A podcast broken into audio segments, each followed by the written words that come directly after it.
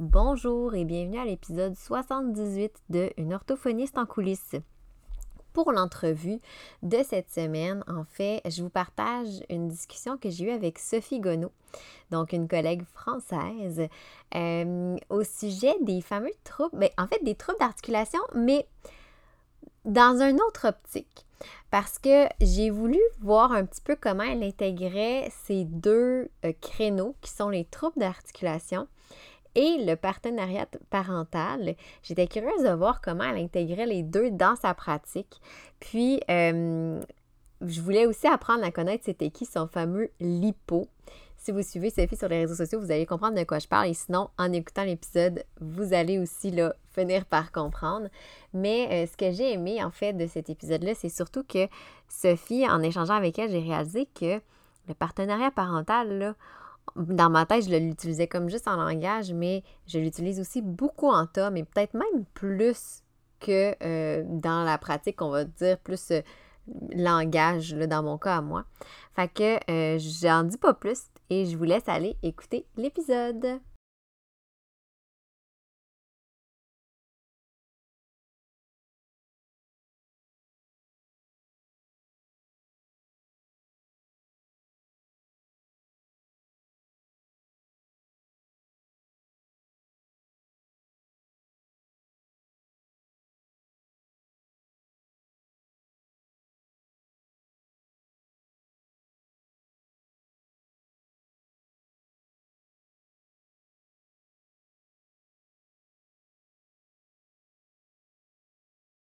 Aujourd'hui, je suis en présence de Sophie. Euh, Sophie, qui est une collègue française. Euh, je suis vraiment contente de, la recevoir sur le podcast. Je dis ça à chaque fois. Je suis toujours contente, mais c'est vrai, c'est que je suis sincèrement contente de recevoir chacune des personnes qui acceptent les invitations sur le podcast. Sophie, que j'ai connue par l'entremise de, de ben, je te connaissais avant, sur les réseaux sociaux. Puis à un moment donné, j'ai vu que oh, tu collaborais avec Jérémy. Donc, j'ai appris à connaître un petit peu plus euh, par l'entremise de Jérémy. Et j'ai voulu t'inviter euh, pour parler un petit peu plus spécifiquement des troubles d'articulation. Mais avant qu'on embarque dans le sujet, je t'inviterai à te présenter parce que, comme tu m'as dit, avant qu'on entre en onde, euh, tu as quand même plusieurs chapeaux et tu as un beau bagage sur le plan professionnel. Je te laisse la parole. Bah écoute, merci beaucoup. Bonjour euh, à toi et bonjour à tous du coup.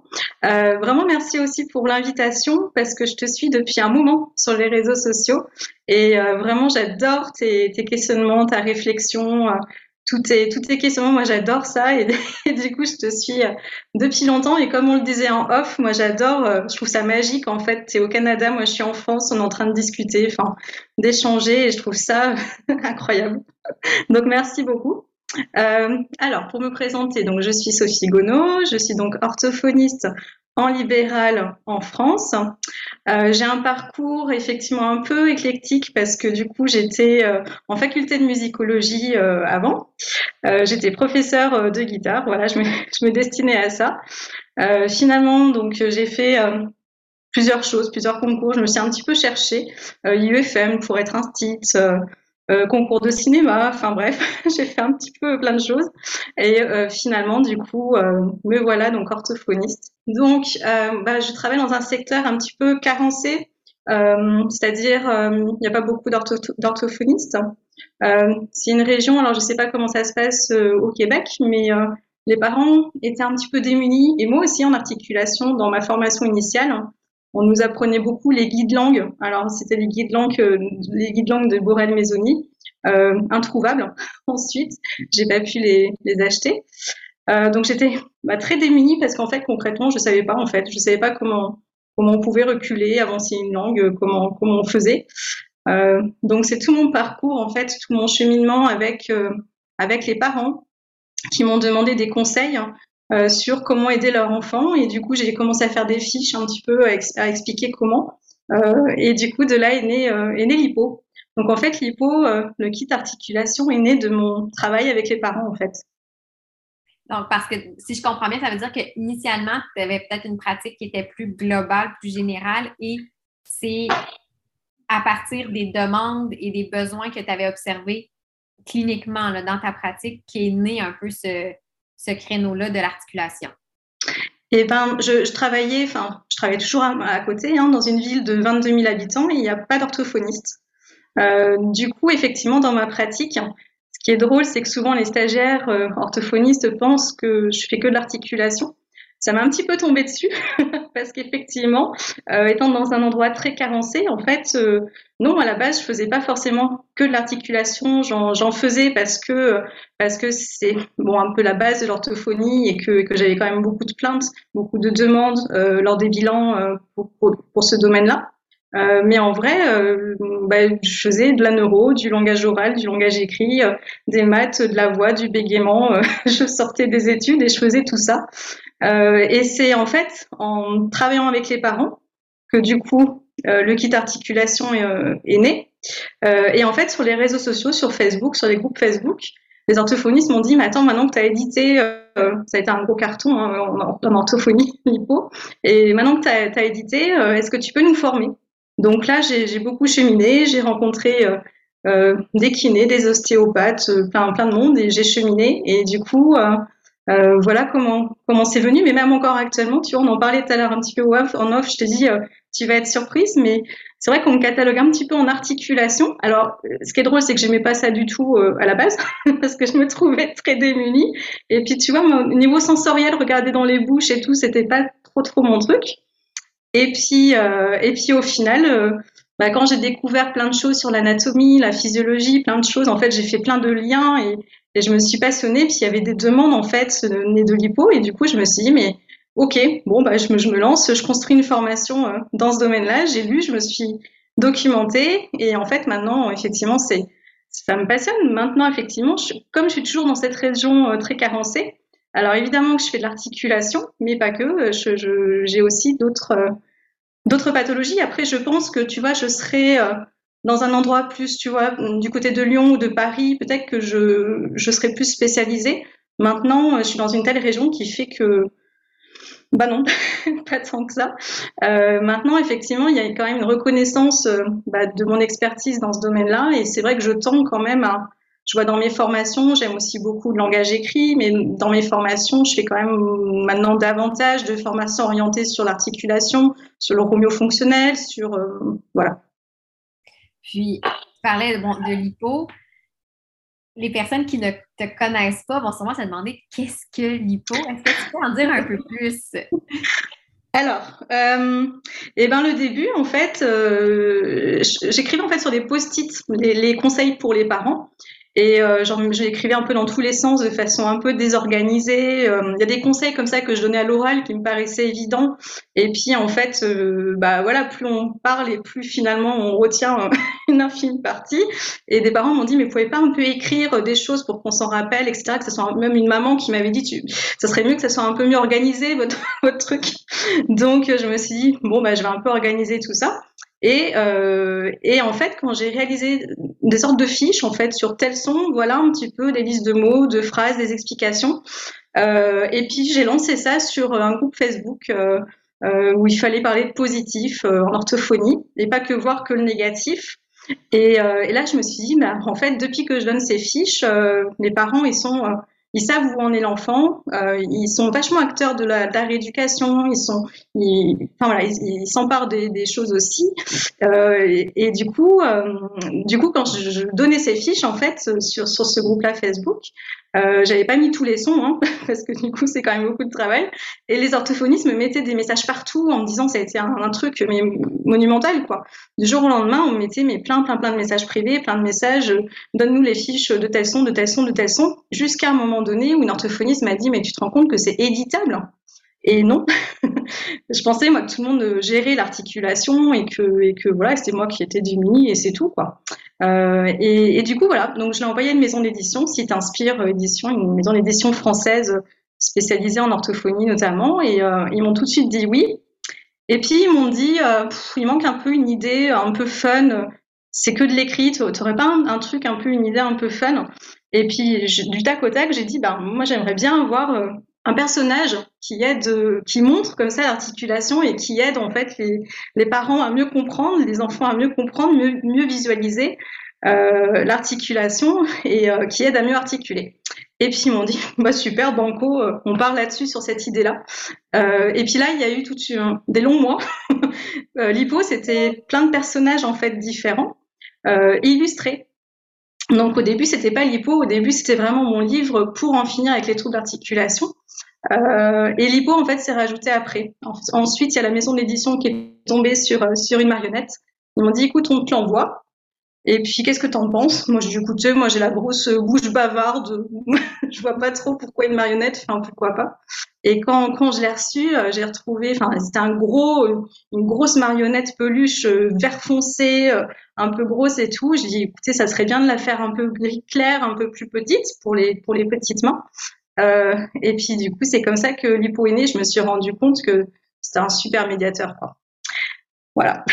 Ah oui, c'est intéressant. tu vois, je me demandais justement le, le, lien entre toutes tes fiches, ton cahier d'articulation et la, la, fameuse marionnette. Euh, je me demandais mm. s'il y avait justement des fois, comme tu dis, juste un aspect plus ludique ou vraiment un aspect peut-être un peu plus fonctionnel ou plus utile. Donc, je comprends que ça sert. Euh, donc en fait, tout est, tout est finalement un peu cohérent parce que euh, l'illustrateur a, repris cette marionnette pour illustrer le, livre hein, mhm. avec les positions des organes buccophonateurs, les, les, bouches articulatoires, etc. pour chaque son. Donc du coup, il y a, y a l'hypo qui articule dans chaque, enfin pour, chaque son dans, dans le livre. Euh, il y a des illustrations de, de l'hypo en fait. Hein. Euh, des bruits référents aussi. Donc, par exemple, pour le ch, ce sera l'hippo qui va faire ch, et puis on va voir sa bouche, etc.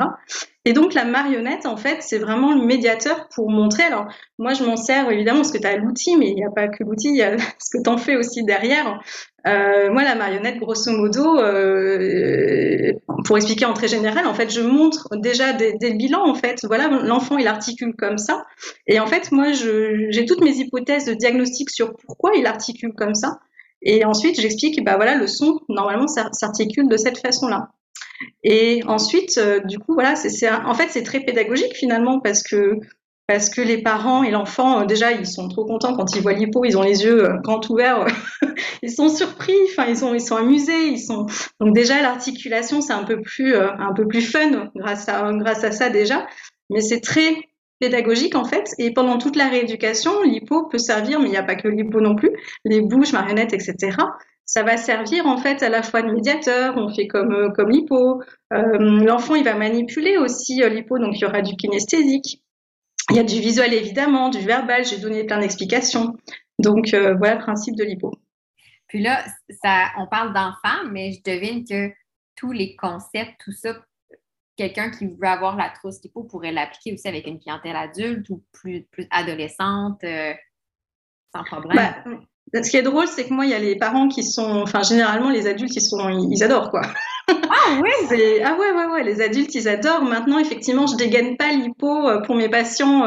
Euh, ados, adultes du premier coup. Mais l'hypo, en fait, il trône sur l'étagère, donc il le voit. Et j'ai une ado là que j'ai vue il n'y a pas longtemps, euh, que j'avais vu quand elle était plus enfant. Elle m'a dit, tu sais, euh, moi j'ai souvenir de, de, cet hippopotame euh, gris. C'est le seul truc que toi, je me rappelle plus trop de toi. Par contre, l'hippopotame gris, je me rappelle vachement. Donc, donc voilà, je vais dégainer évidemment d'autres outils, par exemple les bouches bavardes un peu plus, un peu plus réalistes, etc. Mais c'est vrai que l'hypo, comme, comme si tu veux, il y a tout le corps et que tout le corps en fait entre en jeu dans l'articulation. Il n'y a pas que, que la bouche en fait. Il y a des mouvements que je peux montrer en fait avec euh, l'hypo que je peux pas montrer par exemple avec la bouche bavarde.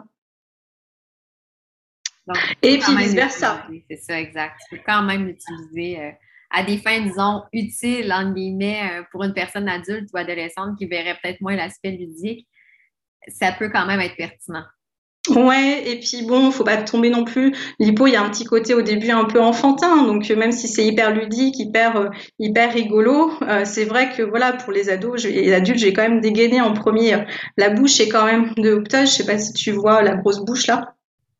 Elle est quand même aussi intéressante parce que du coup, il y a les alvéoles palatines que par exemple, il n'y a pas sur, sur l'hypo. Donc, euh, donc c'est pour ça que à la fois, je parle évidemment beaucoup de l'hypo, mais euh, mais il n'y a pas que l'hypo non plus, euh, et ça faut pas faut pas l'oublier non plus quoi.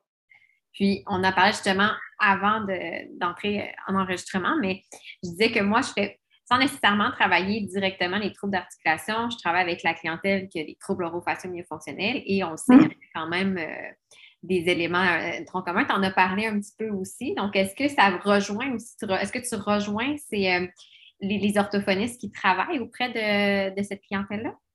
Oui, souvent, je ne sais pas euh, au Canada comment c'est. Euh, nous, on a des actes en, libéral, on a des actes séparés, euh, actes médicaux en orthophonie. Et en fait, c'est différent. Si tu prends en articulation, c'est telle telle cotation, et si tu prends en neuromyofonctionnel, c'est telle autre cotation. Donc, c'est deux aspects différents.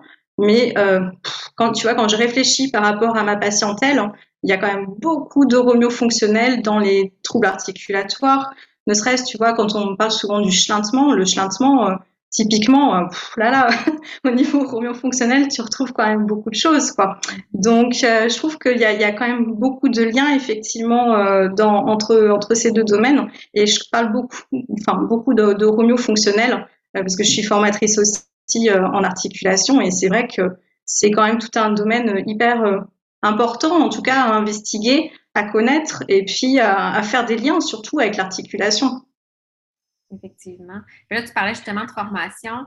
Donc, quand tu donnes tes formations, est-ce que c'est en lien justement avec l'hypo, donc ce que tu as développé, ou c'est vraiment plus global sur euh, tout ce qui est les troubles d'articulation? Euh, l'hypo, alors ce qui est drôle, c'est que toutes les, beaucoup, beaucoup d'orthos en fait n'arrivent pas à manipuler l'hypo. Ce qui est drôle, c'est qu'en fait, euh, tu vois, je passe une partie de la formation à leur dire euh, pour tel son, vous faites ça, vous mettez le doigt là, vous mettez. Donc c'est drôle parce qu'il y a toujours ce ce côté un peu euh, pédagogique aussi auprès des orthos. Et ce qui est drôle, c'est qu'elles ont elles inventent plein de trucs avec l'hypo, elles s'en servent pour plein d'autres choses, mais des fois pas forcément l'articulation. Donc ça, c'est un point que je vais bientôt développer, que je pense auquel je pense depuis très longtemps. Euh, parce que euh, dans ma formation justement, tu vois, je la faisais en deux jours, je la passer en trois jours. Euh, c'est euh, très dense. Euh, c'est pas que l'hypo, loin de là. c'est sur tous les troubles articulatoires. C'est toute l'évaluation qui prend du temps aussi, pas qu'en tant que articulation pure, mais également tout le corps, toute l'évaluation euh, des organes du cofondateur euh, et au niveau des tu vois j'ai essayé alors je suis pas trop au protocole très euh, très formel mais quand même c'est à dire qu'il y a des fois il y a des logiques à à avoir, c'est-à-dire que le patient, il fait pas n'importe s'il a un trouble articulatoire, souvent il n'a pas n'importe quel trouble, et euh, il y a toute une logique en fait à avoir dans, dans le protocole de rééducation. Il y a des mécanismes un peu un peu une gymnastique à avoir de se dire ok il fait ça, pourquoi et de quoi je peux partir pour euh, ben, du coup atteindre le son cible, etc. Donc euh, non, pour te répondre, évidemment, enfin moi ça c'est un, un, point d'honneur que j'ai, tu vois, de euh, que ce soit pas une vitrine publicitaire ces formations-là, loin de là. Euh, forcément, même au début, d'ailleurs, les orthos m'ont dit tu devrais plus expliquer comment tu fais avec tes livres, avec l'hypo, parce que surtout avec les livres, tu vois, j'en parlais pas tant que ça, et au final, euh, bah, parce que j'osais pas trop non plus, mais parce qu'il y a tellement de choses à dire en fait sur les troubles d'articulation. Donc, euh, donc nous, en gros, ma formation, je parle de chaque trouble, et en gros, c'est euh, des protocoles selon selon chaque type de trouble. Puis je, réalise que j'ai pas posé la question, mais qu'est-ce que c'est quoi les troubles que toi tu, tu regroupes dans la catégorie des troubles d'articulation? Ah, euh, alors je ne sais pas si j'ai bien compris ta question. Euh, en tout cas, tu sais, dans, le, au niveau théorique, je me base sur euh, Bishop, sur le, catalyse. Hein. et du coup, tu as le, les, les, troubles des sons de la parole, et dans les troubles des sons de la parole, tu as une partie trouble articulatoire. Mhm. Et donc là, je suis dans vraiment cette partie-là en fait. Je suis pas, je suis pas en phonologie non plus. Je suis vraiment l'aspect vraiment euh, phonétique et vraiment sur le trouble articulatoire normalement isolé. Puis tu vois, je te mets des guillemets parce qu'en fait, on se rend compte qu'ils sont pas si isolés que ça. C'est quand même très rare. Euh, souvent, il y a de l'oromio, souvent il y a quand même euh, un, TDL associé ou un bégaiement ou un trouble d'oralité ou autre chose. Mais en tout cas, je me situe vraiment dans cette partie trouble articulatoire. Je sais pas si je réponds à ta question. Oui, oui, exact. Peut-être je me demandais un peu. Euh, où est-ce que tu te situais par rapport aux troubles d'articulation? Parce que j'avais en tête justement les, les troubles des sons de la parole parce que, comme tu l'as bien dit, on se rend compte que ce n'est pas nécessairement isolé. Là, ça m'amène à ma prochaine question qui était quand tu interviens justement sur, euh, dans, un cas de trouble d'articulation, est-ce que tu vas euh, prioriser cet aspect-là ou si tu vois qu'il y a d'autres éléments, tu vas essayer d'y aller plus globalement selon toi, ton mandat que tu, que tu as? Alors ça, ça rejoint du coup mon autre casquette de partenariat, de partenariat parent et de enfin, partenariat parental, Jérémy Perrichon, euh, et qui a fait un précédent podcast euh, avec toi à ce sujet, donc je vais pas trop revenir là-dessus. Euh, et avec le partenariat quand même patient, parce qu'évidemment, à, à, travers le, partenariat parental, on, on, vise en fait surtout aussi le partenariat patient. Euh, et pour répondre à ta question, c'est là qu'on va devoir rejoindre euh, ben, leurs demandes, leurs besoins. Euh, et moi, ce que je, je pense faire, enfin, le, pour, pour, arriver en fait aux objectifs thérapeutiques. Et là, des fois, on n'est pas d'accord. Donc, euh, peut-être que eux, ils vont avoir une plainte euh, sur l'articulation de tels sons. Et puis moi, je vais voir tout l'iceberg derrière de l'euromio fonctionnel ou euh, de la compréhension en, en, langage oral qui va être complètement perturbée ou autre chose. Et c'est là qu'il va falloir qu'on se mette tous d'accord euh, sur euh, un peu comme un escalier, tu vois, entre vous, vous voulez telle marche, moi peut-être qu'il faut que je passe telle, par telle marche pour, euh, pour, pour rejoindre ça. Euh, du coup, voilà, pour répondre à ta question, je pense que pour le coup, tout notre travail en partenariat parental euh, répond sûrement à ta question.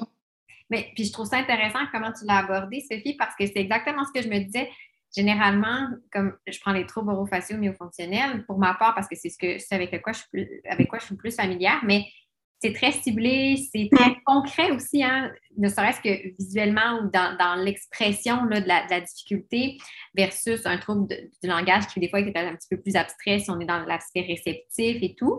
Euh, donc, c'est pour ça que je demandais, parce que la demande, des fois, doit être un peu spécifique. Bien là, c'est ce son-là qui ne fonctionne pas ou qui n'est qui, pas bien prononcé, alors que, comme tu dis, toi, tu vois tous les éléments en arrière. C'est pour ça que je me disais, comment on, on réussit on balance un peu l'aspect, bon, oui, il y a l'articulation, euh, mais il y a d'autres éléments aussi euh, qui entrent dans l'équation. Oui, ça répond quand même bien euh, à la question que je me posais. Puis le, partenariat parental, je, je, trouve ça encore plus intéressant. Puis je ne sais pas si c'est le cas aussi pour les, troubles articulatoires en général, parce que comme je dis, je ne travaille pas avec cette clientèle-là, à part les tomes. Mais ça, c'est quelque chose aussi, des fois, qui peut être un enjeu avec les tomes. On, a des exercices, on a des, un peu comme tu l'as dit, à la limite des protocoles hein, qui sont mm-hmm. un peu plus rigides. Et là, c'est l'enjeu de dire, bon, ben, on sait que ça doit être fait à la maison, il doit y avoir une certaine pratique, mais en même temps, euh, je, veux aller respecter le rythme de, la personne. Sauf que je sais que si on y va, que la personne pratique juste une fois par semaine, mais moi, le rendement en tant que professionnel, je ne l'aurai pas. Donc, des fois, ça doit être un petit peu aussi de jouer avec tout ça, d'essayer de se positionner dans tout ça, hein, parce que je ne sais pas, je sais pas si c'est ton cas. Moi, je sais que quand je reçois des, demandes pour les tomes, la première chose que je leur dis, je leur demande est-ce que vous êtes prêts à, faire les exercices et à vous impliquer? Parce que euh, moi, je compare beaucoup à un entraînement. moi, je peux, vous donner tous les exercices, mais ce n'est pas moi qui va, qui va se muscler, ce n'est pas moi qui va se mettre en forme, c'est vous. Donc, je ne sais pas si tu vis un petit peu la même chose euh, par rapport au partenariat avec l'intervention euh, au, niveau des troubles articulatoires. Ben, des fois, ils tombent de haut. Et les orthophonistes aussi, je te dirais. Euh, pour revenir un tout petit peu en arrière, les orthophonistes me le disent souvent. Enfin, souvent. Il y en a qui me le disent euh, qu'elle voit l'articulation un petit peu comme un cheveu sur la soupe, le dernier truc à faire, parce qu'il y a tellement de trucs à faire avant que du coup, bon, le problème, c'est si tu veux, s'il si y a un patient qui vient pour tel son précisément, et que toi, tu vois toutes ces fameuses marches à faire avant d'arriver au son, j'ai tendance dans ma formation à dire, mais en fait, saupoudrer, vous pouvez très bien faire de, de l'oromio, et puis hop, on stimule quand même le son de séance en séance plutôt qu'en tout dernier. Et effectivement, tu vois, pour un, parent qui arrive ou un patient qui a, par exemple, une demande, des fois ça arrive, ils n'ont pas de plainte, hein, mais des fois quand ils arrivent avec vraiment, j'arrive pas à dire le ch, euh, l'école, ils sont tout le temps en train de me dire que j'arrive pas à faire ça. Mes parents, ils me reprennent tout le temps parce que j'arrive pas à faire le ch. Puis toi, tu arrives avec tes gros sabots en disant, écoute, déjà, on va se moucher. Euh, ensuite, on va faire la position euh, de la bouche fermée au repos. Et puis ensuite, on va faire, etc., etc., etc. Puis lui, au bout de toi, t'as vite fait après de partir de séance en séance. Et eux, ils comprennent pas. C'est dur à comprendre tous les liens, en fait de comprendre que bah oui, pour bien articuler, va, va falloir en fait travailler tout cet iceberg en amont et c'est là tout l'intérêt bah, du partenariat, mais aussi du coup d'éclairer, de comprendre tous ces liens-là, d'informer. Et, et des fois, c'est pas si évident que ça. C'est un peu de la dentelle, quoi. définitivement. Puis c'est souvent, on le dit, hein, quand on n'a pas conscience des, enjeux ou qu'on ne les comprend pas, ça peut avoir un impact sur l'implication, sur l'adhésion même au suivi, puis la motivation. Puis ça, je le vois moi aussi. des fois, les gens disent Mais pourquoi, pourquoi est-ce que tu me fais boire à la paille? Euh, c'est ça. Ils ne voient pas le lien, effectivement, parce qu'ils ont un, besoin, une demande très précise de pourquoi je ne travaille pas justement le, le pourquoi on boit à la paille? Donc, c'est pour ça que je me, je me demandais si euh, tu le vivais toi aussi des fois, cette, euh, cette Oui, oui, oui. Oui, oui, oui. Et puis, euh, et puis bon, c'est vrai qu'effectivement, déjà les, les écouter, déjà comprendre qu'est-ce qu'ils veulent eux et, et s'adapter. Et, c'est tout un, tout un travail.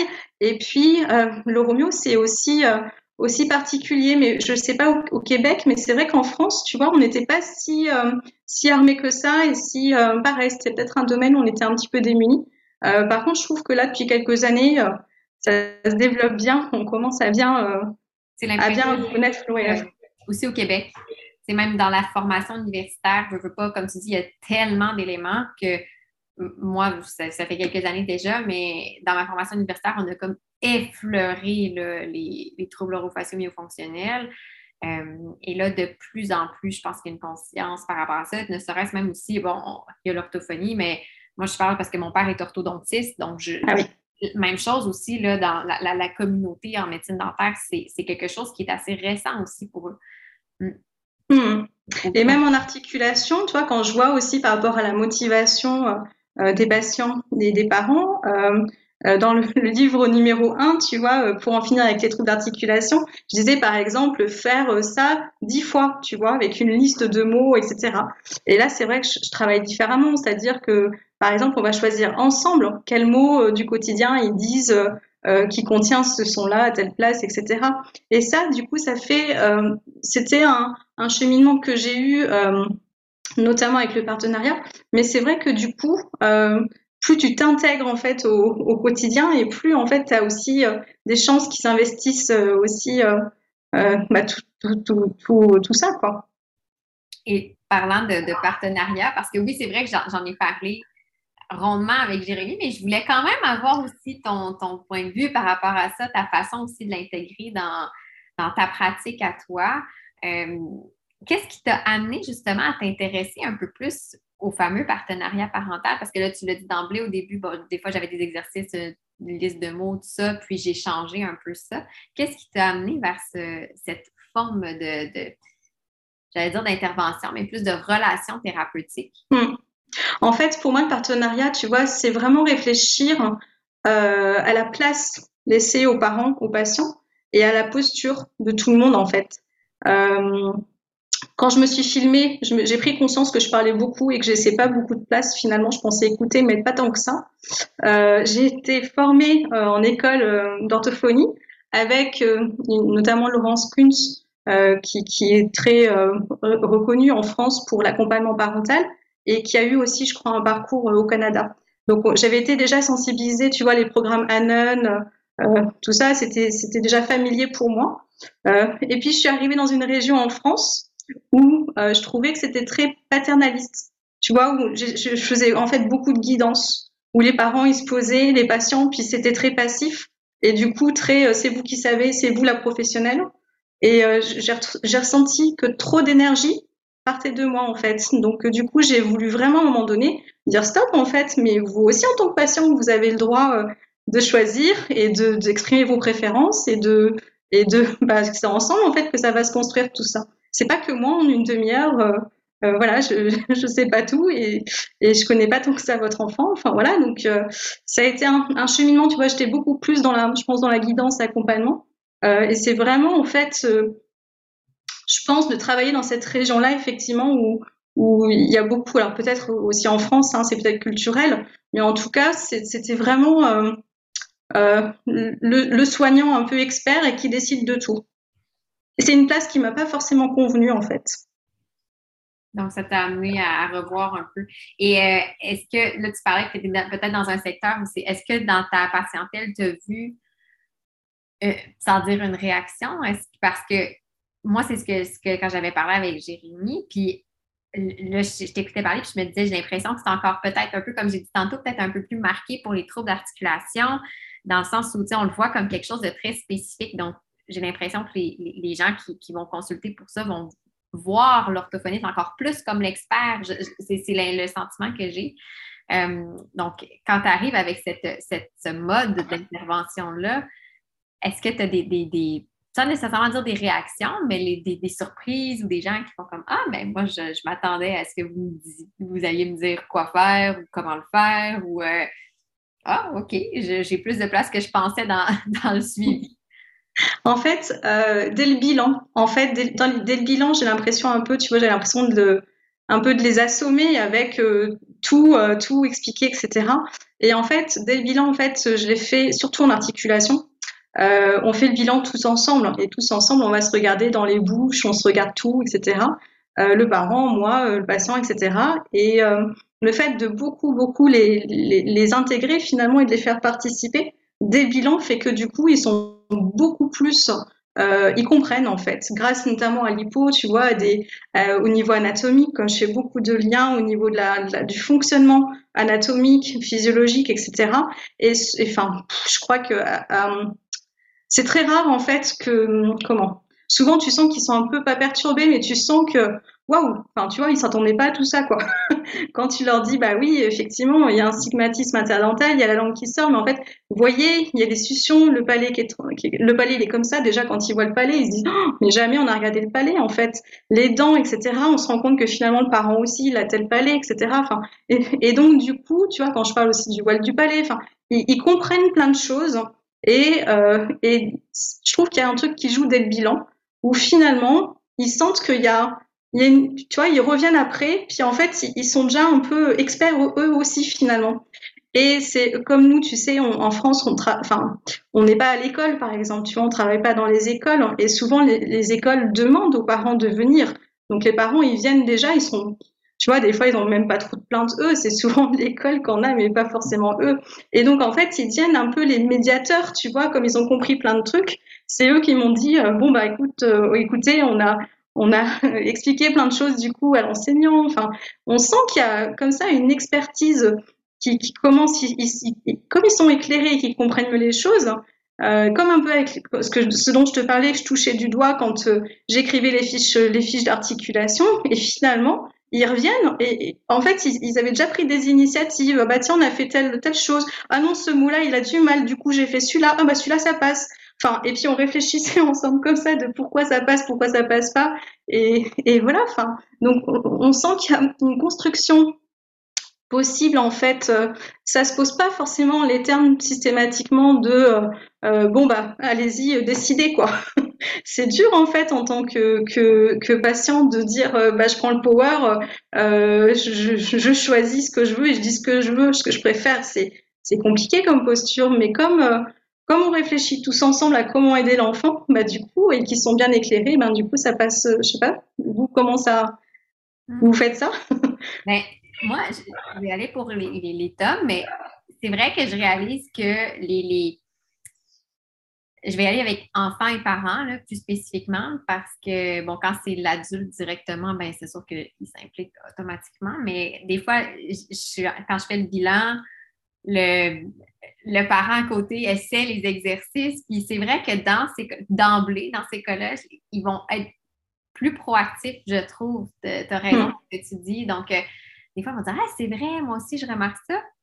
Puis là, je, t'écoutais parler, je me disais, ça pourrait être intéressant que je l'intègre un peu plus d'emblée. Ne serait-ce aussi que euh, quand l'enfant va faire l'exercice à la maison, il faut que le parent puisse être en mesure aussi peut-être de le guider, de l'orienter. Donc, si le parent, c'est juste pas vraiment, le pas essayé, ça peut être plus difficile. Je me dis, ah, c'est vrai, c'est de lui montrer, c'est aussi de le mettre dans cette position-là, un peu d'expert, entre guillemets, dans, dans, ça. Euh, puis, effectivement, j'en ai, il y en a que c'est, Peut-être que c'est ton cas aussi. Il y en a qu'on voit que c'est plus naturel, qui vont vraiment plus prendre cet espace-là dans l'interaction, donc dans la triade patient, intervenant, parent. Euh, donc, j'en ai qui vont effectivement, comme tu dis, revenir me dire Ah, j'ai remarqué, euh, j'ai essayé telle chose, puis j'ai remarqué que ça ne fonctionnait pas, ou j'ai Ah oui, je suis rendu capable de faire ça, puis euh, je vais te le montrer, puis après ça, on repart de, de ces observations-là. Mais c'est vrai que j'ai l'impression que si d'emblée, dans le bilan, moi-même aussi, j'avais cette habitude-là un peu plus de dire, hmm. ah, écoutez, essayez-le vous aussi, je vais vous donner euh, une petite nouille pour euh, placer la langue au point ou euh, on va le faire tout le monde ensemble. Peut-être que les résultats seraient différents aussi sur le, suivi et à la limite même à la maison. ah oui. Le parent devient un peu comme nos yeux et nos oreilles, surtout que je pense avec les plus jeunes. Quand ils sont adolescents, c'est autre chose. Des fois, ça dépend toujours, mais je pense plus avec les plus jeunes. Ouais, je me sentais très, tu vois, des fois guidante parce que en rééducation, je fais des gestes aussi thérapeutiques sur le parent. Euh, mais en fait, pourquoi? Parce qu'on a besoin d'expérimenter les choses, tu vois, enfin pour euh, pour les comprendre et pour euh, pour les refaire. Et du coup, euh, ben du coup, il y a des parents qui étaient des fois un peu surpris et en même temps qui sont quand même intéressés qui sont pas réticents, évidemment, on leur demande toujours l'avis, hein, savoir si c'est OK pour eux. Et en fait, plus ils expérimentent aussi eux-mêmes, et plus à la maison, ils seront, euh, euh en capacité de, pouvoir euh, euh, tester des choses et, et, tester leur propre auto-solution, tu vois, aussi, de, de prendre des initiatives. Et, et ouais, moi, je trouve qu'il y, y, a une dynamique qui est, qui est, intéressante, en tout cas, dans cette, cette manière de travailler, en tout cas de façon générale et évidemment en, articulation plus particulièrement. Et ce que je trouve intéressant, tu l'as dit un peu de. Puis tu sauras me corriger. J'ai l'impression aussi que le partenariat parental, c'est de trouver un certain équilibre entre l'accompagnement, la guidance, euh, hmm. d'aller rechercher aussi le, ressenti, les impressions euh, du parent, de l'enfant. Parce que, comme tu as dit, si je, je suis qu'en partenariat, puis je dis aux parents, bon, ben, voyez-vous comment vous voyez ça? Puis les parents disent, mais on part de où? On fait quoi? Donc, euh, puis je ne sais pas si c'est le cas, peut-être plus dans un contexte justement articulatoire où il faut quand même avoir un, rôle d'expert dans le sens enseigner, préciser, mais même en langage aussi, dans tous les cas. Bien sûr. Euh, j'ai l'impression, en t'entendant parler, que c'est ça aussi le partenariat parental, de trouver un certain équilibre entre ces différents rôles qu'on peut prendre. Ben oui, tu peux être à la fois guidante dans l'accompagnement et au final, euh, leur demander les préférences, leur demander euh, un choix entre plusieurs propositions, ça plutôt que ça, et pourquoi, qu'est-ce que ça va faire, qu'est-ce que ça va impliquer, etc. Et puis finalement, tu as, peut-être un parent qui va te dire, euh, bah finalement, moi, je suis plus à l'aise avec telle technique ou avec ça, et, c'est OK en fait. Enfin, tu vois, moi, je, je suis pas, pas non plus extrême à dire euh, le partenariat c'est ça euh, le, top et puis le reste non vous euh, ça va pas du tout non non au contraire euh, c'est différentes postures en fait. Donc avec euh, des parents effectivement des fois je suis très très guidante notamment en articulation tu vois en OMF quand tu es dans des gestes très précis très techniques faire de la cryothérapie ou à faire tu vois je viens de faire la, formation Talk de placement oral. Enfin, tu te dis bon, c'est quand même dans des gestes vachement, euh, vachement techniques, quoi. Euh, et puis au final, euh, ben, comme tu l'expérimentes sur les parents, tu vois, j'ai une maman par exemple une fois qui m'a dit, alors j'avais proposé plusieurs, plusieurs exercices qu'on avait, on s'était entraîné, etc.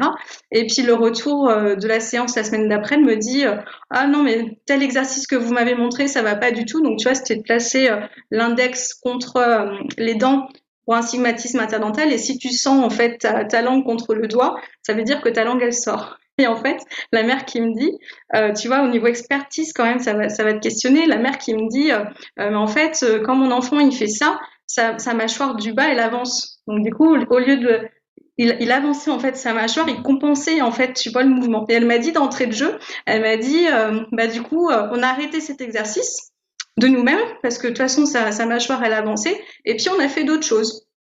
Et ça, je trouvais ça, je trouvais ça génial. Je me suis dit, tu vois, il y a quelques années en arrière, je pense que oh, je l'aurais mal pris, tu vois, en tant qu'orthophonie. Je me serais dit, mince, j'ai proposé une activité, quelque chose euh, qui fait que du coup, ça fonctionne pas, et syndrome de l'imposteur, et machin, et truc. Et, et puis pour, et puis finalement, je me dis, génial, en fait, la mère, elle s'est autorisée à dire à un, soignant, mais en fait, euh, votre exercice, là, ça va pas du tout, ça convient pas. Et puis en fait, on, a pris la liberté, le choix de faire autre chose. Et parce que, donc tu vois, en plus elle est experte parce que quand même elle a observé. Enfin, je veux dire, moi j'ai trouvé ça impressionnant quand elle m'a sorti ça. J'ai fait waouh. donc, donc génial, quoi. J'ai fait, bon, bah, ok, bon, bah, voilà, ça, c'est le partenariat, tu vois. en tout cas, je trouve ça intéressant d'échanger avec toi, Sylvie, parce que je réalise que je fais beaucoup plus de partenariats que je pensais avec la clientèle Tom. Alors que moi, dans ma tête, je me disais, oh, il faudrait que je revoie ça dans le sens où c'est des exercices. Je me voyais vraiment plus dans un mode expert et tout. Puis finalement, c'est quand même beaucoup de partenariats, ne serait-ce que déterminer avec l'enfant, même directement quand est-ce qu'il pense qu'il pourrait faire ses exercices. Euh, des fois, on utilise des petits rappels visuels. Euh, je demande à l'enfant de me nommer lui-même, ben, tu les mettrais où dans la maison au lieu de moi de lui dire, parce que je ne sais pas, moi, sa maison, comment elle est configurée ou euh, les endroits où les, pièces où il est le plus souvent. Je, trouve ça intéressant parce que tu vois, quand, quand euh, je préparais l'entrevue, je me disais trop d'articulation, partenariat parental, je voyais difficilement le lien. Tu vois? Honnêtement. Euh, puis je réalise que c'est juste parce que je l'avais peut-être pas on n'avait pas mis des mots dessus parce que je me dis, ben, quand je fais des tomes, finalement, je fais beaucoup plus de partenariat parental que je pensais. Mm. Euh, et comme tu dis, c'est ça, c'est pas rare aussi que je vais repartir. Euh, le, client me revient la semaine suivante et me dit, bon, ben, on avait prévu, on, on a quand même une, orientation du traitement, mais ben, moi, je m'en allais là, puis là, il me dit, ben, moi, j'ai atteint ça, ça, ça, puis j'ai commencé à essayer ça. Oh, OK, je vais revoir un peu l'orientation à la, lumière de ce que, ce que lui me dit. Donc, je trouve ça, euh, je me dis, ah, finalement, je pense que je fais plus de partenariat parental avec les, troubles articulatoires qu'avec les troubles de langage. Ça va à réfléchir. Ah, ça, je trouve ça passionnant, tu vois, de se dire, euh, euh, mais déjà de, de, conscientiser effectivement qu'est-ce que je suis en train de faire, tu vois, avec mon patient, avec les parents, quelle posture j'ai. Et c'est quoi en fait ce que je suis en train de faire Tu vois, dans la relation, dans dans tout ça quoi Quelle place je leur laisse en fait Dans est-ce qu'ils ont ils, arrivent à exprimer leur choix, leurs préférences? Et en fait, ce qui est passionnant, c'est de se dire euh, bah c'est très transversal tout ça en fait. Tu peux très bien faire euh, bah, tu peux très bien quand même leur laisser de la place, même dans des domaines euh, très euh, très techniques, tu vois, très experts comme l'oromio-fonctionnel ou l'articulation. Et donc, ce qui est intéressant, c'est de se dire pourquoi finalement je leur laisse de la place et de la préférence patient dans tel domaine, dans telle pathologie, et moins ou pas dans d'autres. Tu vois, ça c'est questionnant. Hein. Et avec Jérémy, tu vois, Jérémy m'avait contacté euh, pour faire cette formation, mais quand je, je formais, euh, je formais avant du coup en troubles d'articulation.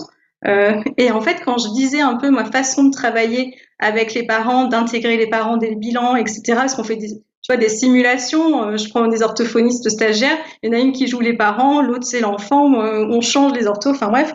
Et puis en fait, il y en a qui m'ont questionné, qui m'ont dit, mais attends, euh, t'as vraiment le parent euh, dès le bilan en fait? Enfin, et comment tu, tu vois, elle me questionnait. Puis après, je disais, mais mais toi tu les prends pas? Ou tu les prends mais et puis elle me disait mais en fait moi je les prends par exemple mais mais pas dans tel domaine ou dans tel domaine dans telle pathologie dans tel trouble donc je trouvais ça intéressant de me dire que finalement euh, cette façon de travailler, de laisser de la place en fait euh, euh, aux parents et aux patients, finalement, c'était en fait une façon de faire en fait un peu en, en, général. Alors, je dis pas qu'il faut tomber dans l'extrême, que c'est le parent qui va décider de tout et le patient qui va décider de tout, mais en tout cas, ils ont quand même leur mot à dire et de façon, tant qu'ils sont éclairés sur tout ça, c'est quand même intéressant que moi je parte pas bille en tête avec mes objectifs thérapeutiques et puis que je sois complètement à côté de la plaque parce qu'il faut trop que faire euh, travailler tel aspect, tel aspect, tel aspect. Et au final, ben, ils sont pas motivés. Pourquoi? Parce que ils voient pas le lien ou parce que c'était pas leur, leur besoin ou pas leur plainte à la base, quoi. Super intéressant. Je, je sens que mes réflexions vont continuer après tout. Comme tu vois, j'avais même pas réalisé que, ah, ben, j'en fais d'une certaine façon avec les tomes de, mettre des mots sur ça, de, de, le, conceptualiser, de l'expliquer. Je trouve que ça aide aussi à mieux revoir ou à mieux adapter ou modifier ou peu importe notre façon d'interagir euh, avec, que ce soit l'enfant, l'adulte, l'adolescent, le parent, euh, euh, le proche aidant avec une clientèle adulte, par exemple, Bref, je trouve ça génial, Sophie. C'est exactement ça. Je me disais, OK, le lien. Avec plaisir. En tout cas, moi, ce que je t'amène aussi, c'est euh, bah, tout, tout mon cheminement et ma, la pratique. Tu vois, moi-même, je savais. En fait, j'étais pas très au clair avec Jérémy. On avait beaucoup de, de, de messages vocaux. On s'appelait régulièrement pour se dire, mais attends, euh, quand je fais ça avec tel, tel patient, je fais quoi? Enfin, tu vois, on n'était même pas très au clair. Je dis pas qu'on a inventé euh, quoi que ce soit. C'est-à-dire que je pense que, comme tu le dis d'ailleurs, Marie-Philippe, c'est vachement intéressant de se dire que ah bah je savais pas, mais en fait, j'en fais du partenariat. Et en fait de se dire déjà, mais euh, de conscientiser encore une fois de comment on, est vraiment. C'est pour ça que je parlais des films aussi, parce que euh, ça c'est vachement aussi intéressant en, termes de, de, de, de auto-réflexion, tu vois, de se voir, de c'est pas forcément aisant, hein, c'est pas facile, mais c'est tellement euh, instructif, c'est tellement intéressant. Et encore une fois, tu vois, la place des parents, moi je suis persuadée, enfin c'est sûr de toute façon que les orthophonistes, euh, les logopèdes aussi, tu vois, enfin euh, travaillent, travaillent, travailler aussi depuis des années euh, avec avec les parents des patients. Enfin, je veux dire, c'est c'est un travail, euh, enfin, comme, je suis pas claire, mais en tout cas, c'est pas nouveau. Mais par contre, ce qu'on a essayé de faire, c'est de pointer du doigt quelque chose qu'on sentait peut-être, en tout cas moi dans ma pratique, que je chantais un petit peu différent. Comme je te le disais, et tu le disais aussi, c'est peut-être pas si, euh, euh, euh, si, si normal, j'allais dire entre guillemets, de demander en fait aux, patients son avis, tu vois. Enfin, en France, culturellement, chez le médecin, chez, tu vois, je sais pas si, si c'est très ancré chez les patients d'être vraiment si décisionnaire que ça et d'exprimer leurs préférences. Euh, je ne sais pas si c'était si ancré que ça. Et donc avec Jérémy, on a vraiment voulu euh, un peu théoriser tout ça et un petit peu, euh, euh bah, un peu s'y plonger ouais, sur, sur tout ça. Effectivement, je pense que c'est un peu ça aussi au Québec. On, on, on, voit le, le, professionnel comme un expert. Puis moi, la première, si je vais consulter mon médecin, s'il me dit oui, toi, qu'est-ce que tu penses que tu Je vais dire ah, je viens ici pour que vous m'aidiez. Donc, effectivement, je pense qu'il y a des, petits paradigmes qui sont à, travailler ou à, déconstruire dans certains cas. Merci énormément, Sophie. Euh, j'ai adoré la, conversation. Euh, tu me disais justement avant d'être en onde, bon, je sais que tu dis, je ne veux pas vendre l'hypo, puis c'est ça, tu l'as bien dit aussi, mais tu me disais que c'est difficile. Il y en a au Québec qui aimeraient possiblement des fois se le procurer ou tout ça, mais c'est peut-être un peu plus difficile à avoir, mais est-ce que c'est possible s'il y en a qui disent, ben, moi, je, je, veux euh, me familiariser avec ce, ce matériel-là? Eh ben, alors moi je suis, sous, je reçois beaucoup hein, de messages sur Instagram euh, notamment, et euh, on me demande beaucoup en fait de, alors déjà, moi, je suis pas la vendeuse parce que du coup, beaucoup me demandent de, de que je vende l'hypo, c'est pas moi. Euh, en fait, ils sont, mes matériels sont vendus. Euh, il y a aussi des histoires à deux voix je, euh, et les jeux sont par son par son pour mieux articuler. Euh, donc, il y a plusieurs matériels qui sont édités par Site Inspire et vendus par Site Inspire. Ils sont un petit peu dans toutes les maisons de distribution, tu vois, en France. Euh, Optoys, euh, Espace Orthophonie, Motamo, enfin, il y en a plusieurs comme ça qui vendent. il me semble que Espace Orthophonie et peut-être Optoys au niveau livraison sont peut-être euh, euh, plus internationaux. Euh, par contre, euh, effectivement, j'ai beaucoup de demandes des, des, Canadiennes, des Québécoises pour euh, acheter mes matériels. Elles me disaient apparemment c'est les frais de port. Apparemment, les frais de port sont quand même assez élevés. Donc après, c'est vrai que nous, pour le coup, tu vois, par exemple, passe-temps, on a on, on, via euh, Espace Orthophonie, on peut acheter plutôt facilement euh, des matériels euh, voilà, canadiens, placotes, etc. Par contre, j'ai l'impression que l'inverse, c'est un petit peu plus difficile. OK. ça serait peut-être de vérifier avec, comme tu dis, les, les pas les maisons d'édition, mais les maisons de, de, distribution. De distribution, et puis il faut les contacter directement, il faut poser la question, est-ce que vous vendez, euh, vous livrez dans tel pays, les frais de port, enfin voilà. Mais visiblement, c'est les frais de port qui sont peut-être un ouais, peu... Un peu cher. C'est souvent ça, pour, pas, pas, juste pour le matériel en orthophonie. C'est sûr que traverser, euh, traverser l'océan, euh, ça, ça des coûts supplémentaires. Puis sinon, euh, je, euh, bon, comme je dis, je ne suis pas la seule, mais on est quelques-uns à nourrir l'idée que peut-être il y aurait une formation au, au, au Canada, au Québec peut-être plus précisément. si les gens veulent pouvoir justement te suivre? Euh, où est-ce que tu es principalement active, que ce soit réseaux sociaux, site web, etc.? Alors, euh, je suis très active, on va dire, sur un peu trop sur, euh, sur Instagram. Donc, Sophie orthophoniste. là, je, là, je suis vraiment, vraiment plus active. par contre, au niveau de la, la formation, attends, je sais plus du coup. Facebook, j'y suis aussi, mais peut-être un petit peu moins. J'ai un blog où du coup, je vais un petit peu mettre des choses aussi, mais c'est plus euh, pratico-pratique, tu vois, les infos euh, sur les formations, tout ça. Euh, quoi d'autre? Je ne sais plus ta question. Puis tes formations, est-ce que c'est tout en présentiel ou il y en a qui, sont possibles en ah, Alors, mes formations, donc en articulation, pour le moment, c'est donc. attends, c'était donc c'est avec Timelia.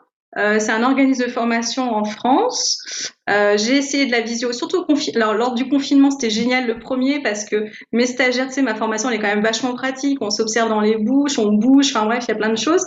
Et lors du premier confinement, en tout cas en France, euh, les stagiaires, donc il y avait les maris, les femmes, les enfants, tout le monde était à la maison. Et donc du coup, j'ai dit à tout le monde de venir devant les écrans et alors tout le monde se montrait les bouches, les orthos, tu voyais les stagiaires en train de regarder les bouches des enfants, enfin bref. Euh, moi, c'était assez marathonien quand même euh, en, visio. Euh, et puis c'est vrai que c'est quand même un challenge, quoi. J'ai beau montrer un petit peu des photos, des vidéos, l'hypo, tout ça. C'est vrai que du coup, en présentiel, tu as vraiment la pratique en vrai où justement tu expérimentes vraiment les gestes thérapeutiques, la pression, tu, tu, tu, tu... bon. Donc du coup, c'est vrai que la visio, je suis un petit peu moins euh, moins friande pour le moment, je suis un peu frileuse. Euh, parce que j'ai eu des expériences qui n'étaient pas forcément hyper hyper top. Maintenant, euh, former aussi en présentiel avec les gestes barrières, c'est un peu un peu challengeant aussi. Euh, donc euh, donc voilà. Bon, cette formation en articulation, pour le moment, elle est en présentiel. J'aimerais bien euh, parce que j'ai beaucoup de demandes un petit peu. tu vois, j'ai beaucoup bougé en France. Je suis allée une fois en Belgique aussi, mais il y a déjà quelques temps. Et j'ai quand même des projets, tu vois, peut-être de formation en ligne pour montrer un peu comment ce que je fais avec l'hypo. Tu vois, des, des, comment, des, bouches articulatoires, tout ça. Enfin, montrer un petit peu comment, comment je manipule tout ça. Maintenant, ça sera pas ma formation euh, complète, ça c'est clair. Je comprends, effectivement. C'est vrai que. Donc après, je réfléchis aussi, tu vois, peut-être un focus sur un trou, par exemple le chlintement qui m'est beaucoup demandé, euh, de montrer un petit peu tout ce que je pourrais proposer s'il y a un chlintement. Enfin, voilà, j'ai été sollicitée. Enfin, voilà, je, je réfléchis pour des formats en ligne, mais c'est vrai que c'est beaucoup de travail parce que du coup, il euh, faut que je réfléchisse vraiment à la construction de ces formations en ligne. Et c'est très pratique. Donc du coup, euh, ah, j'aime bien quand même en vrai euh, tatouiller dans les bouches. tu vois, ça manque un peu. Mais je comprends effectivement, moi aussi, pour donner des, formations en, en troubles orofaciaux myofonctionnels, je les fais pas en, en virtuel parce qu'effectivement, comme tu dis, il n'y a rien de mieux que le présentiel pour se pour ce type de contenu. Pour d'autres contenus, c'est possible des fois de l'adapter, mais pour ça, je trouve que hmm. effectivement, le présentiel, c'est l'idéal. Donc, sinon, je me dis, bon, on prendra une délégation québécoise, puis tout le monde, tout le monde en pense. non, mais j'espère que le Covid va nous laisser un petit peu tranquille, tu vois, et puis que, voilà, d'ici les prochaines années, c'est pas exclu que, que je bouge un petit peu euh, pour, euh, pour l'articulation, quoi. Ben, c'est des beaux projets. C'est ah, euh, intéressant ça. je te remercie euh, infiniment, Sophie. Puis tout ce qu'on a mentionné, là, donc euh, Instagram, euh, les informations, tout ça, je vais le mettre dans la description de l'épisode. Oui. Que les gens puissent te, retrouver plus facilement s'ils veulent aller dessus, aussi voir un petit peu justement tes partages mm. sur, sur Instagram. Moi aussi, c'est ma, ma, plateforme de prédilection, je trouve. je pense Ah bah, Insta, du coup, c'est génial parce que tu as tout, quoi. C'est pas que ortho, tu as, vraiment tout le monde. Et puis j'ai essayé de faire, tu vois, aussi pour envoyer, parce que justement j'avais plein de demandes. Tu me disais tout à l'heure que j'avais peut-être un parcours un peu explosé, mais finalement tout est quand même cohérent dans tout ça. Mais, mais du coup, effectivement, j'ai essayé d'être un peu cohérente dans mon Insta. J'ai mis un lien, tu sais, comme dans la bio, là, un, un, lien tout en haut. Et ce qui fait que j'ai regroupé, tu sais, un peu toutes mes activités ou matériel, etc. Euh, euh, sur un même, un même site, quoi. Ah, génial. Fait que ça veut dire que si on accède à ton compte Instagram, mais ben, ça va être quand même facile après ça d'aller retrouver d'autres. Ouais, c'est ça. Tu vois, ça va rejoindre en fait mon blog et, en fait, ça va, il y aura des liens en fait directs. Euh, tu vois, tu peux cliquer sur euh, petite articulation, hop, il y aura un, il y aura un lien direct. Euh, sur sur formation hop lien direct enfin bon j'essaie de faire un petit peu ça oui moi aussi j'ai fait ça parce qu'effectivement sinon ça devient difficile de, de, s'y retrouver mmh. Mais un énorme merci, euh, Sophie, en espérant peut-être que la prochaine fois, comme je dis, ce sera en présentiel. Euh, ou qu'on aura l'occasion de faire une, autre discussion aussi, euh, peut-être plus spécifiquement sur les, fameux tomes. Euh, je me dis qu'il faudrait bien que je fasse un épisode de podcast sur le sujet éventuellement. Écoute, avec plaisir, un grand merci pour, pour ce podcast et c'est un grand plaisir d'échanger. Et puis ça, me passionne aussi d'échanger avec des, des orthophonistes internationaux. Tu vois, ça permet de dézoomer aussi et de comprendre bah, comment ça fonctionne aussi ailleurs et je trouve ça génial. Oui, puis plus ça va, plus je réalise qu'il y a beaucoup plus de points communs ou de, de, de, façons de faire communes que l'inverse. Je trouve. Mm. C'est très enrichissant. Ouais. Définitivement. Si vous avez apprécié cet épisode, je vous invite à vous abonner à mon podcast pour ne rien manquer et être avisé lorsque de nouveaux épisodes seront publiés. Je vous invite également à me laisser un commentaire ou même une cote de 5 étoiles peut-être pour me permettre de réaliser ma mission, qui est de démocratiser l'orthophonie et tout ce qui entoure les besoins particuliers. En laissant un commentaire ou une note, vous permettez à mon podcast d'être plus visible pour qu'un plus grand nombre de personnes puissent en profiter. Pour en apprendre plus sur les coulisses de l'orthophonie et sur mes projets, vous pouvez me suivre sur mes réseaux sociaux mentionnés dans la description de l'épisode. Pour mes services de mentorat ainsi que les outils disponibles sur ma boutique en ligne, rendez-vous au www.mariephilippeorthophoniste.ca.